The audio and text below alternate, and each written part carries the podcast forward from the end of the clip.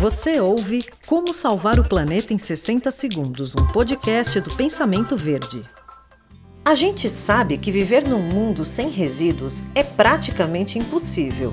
Por isso, precisamos adotar práticas que ajudem não só a reciclagem, mas também a vida dos catadores e catadoras, que são essenciais para que esse trabalho aconteça. Então, toda vez que descartamos algo, devemos ter em mente que outra pessoa, lá na outra ponta, irá manusear esses objetos descartados.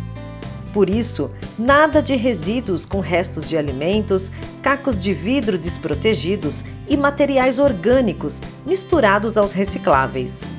É bom lembrar que os catadores são responsáveis por grande parte do fluxo de reaproveitamento de embalagens no Brasil. Esses profissionais coletam 90% de tudo que é reciclado atualmente. Por isso, vamos fazer a nossa parte, contribuindo com esse trabalho. Como salvar o planeta em 60 segundos foi um oferecimento da Fragmac.